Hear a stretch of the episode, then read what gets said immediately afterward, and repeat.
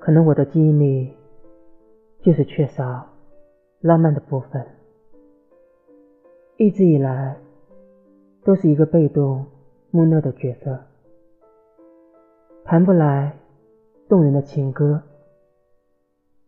买花也只会买熟悉的满天星。明明是百分百热烈真诚的喜欢，在我身上，却仿佛只体现出来不到百分之五十。